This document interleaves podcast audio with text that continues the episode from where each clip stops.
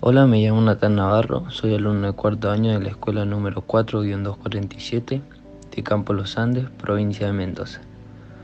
Bienvenido a todo lo que quería saber. Un podcast por estudiantes de la escuela secundaria, para los que tienen más dudas que certezas. Temporada 2, capítulo 3.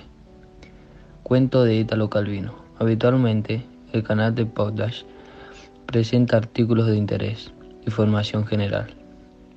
Pero hoy les traigo un interesante cuento que nos invita a reflexionar.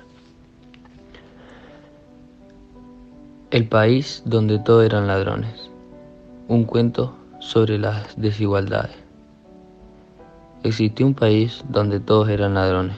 Por la noche cada uno de los habitantes de este país salía con una ganzúa y una linterna cada noche iban a saquear la casa de su vecino. Al regresar cada vecino, cargado de objetos robados, encontraba su propia casa desvalijada. Porque recordemos, todos se robaban unos a otros. De esta forma, todos vivían tranquilos. Un vecino robaba al otro y este a otro diferente. Y así sucesivamente. Hasta llegar al último que robaba al primero. Se cerraba de esta forma el círculo. ¿Qué conseguían? No habían ni ricos ni pobres, solo habían ladrones. Un día apareció en este país un hombre honrado, que desestabilizó todo por completo.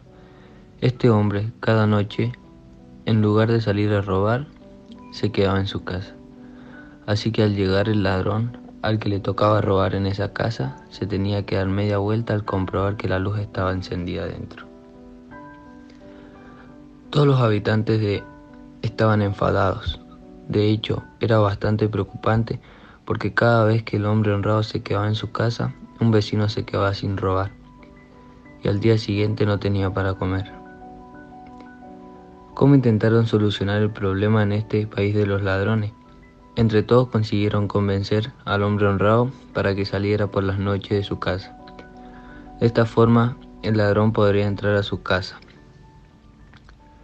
Pero aunque él accedió, el problema no estaba resuelto. Al fin, el ladrón podría entrar en su casa, pero había una casa que quedaba sin robar, ya que el hombre honrado no robaba. El país se sumió en un gran caos por culpa del hombre honrado.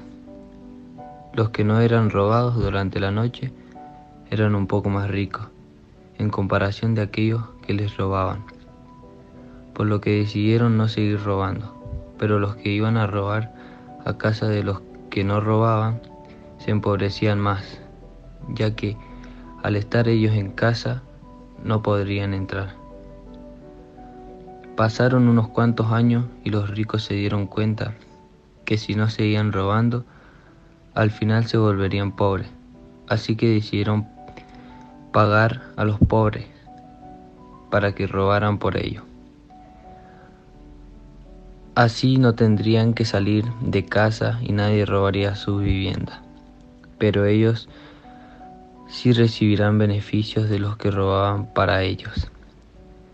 Se firmaron contratos y establecieron salarios, y los ricos se hicieron cada vez más ricos y los pobres más pobres.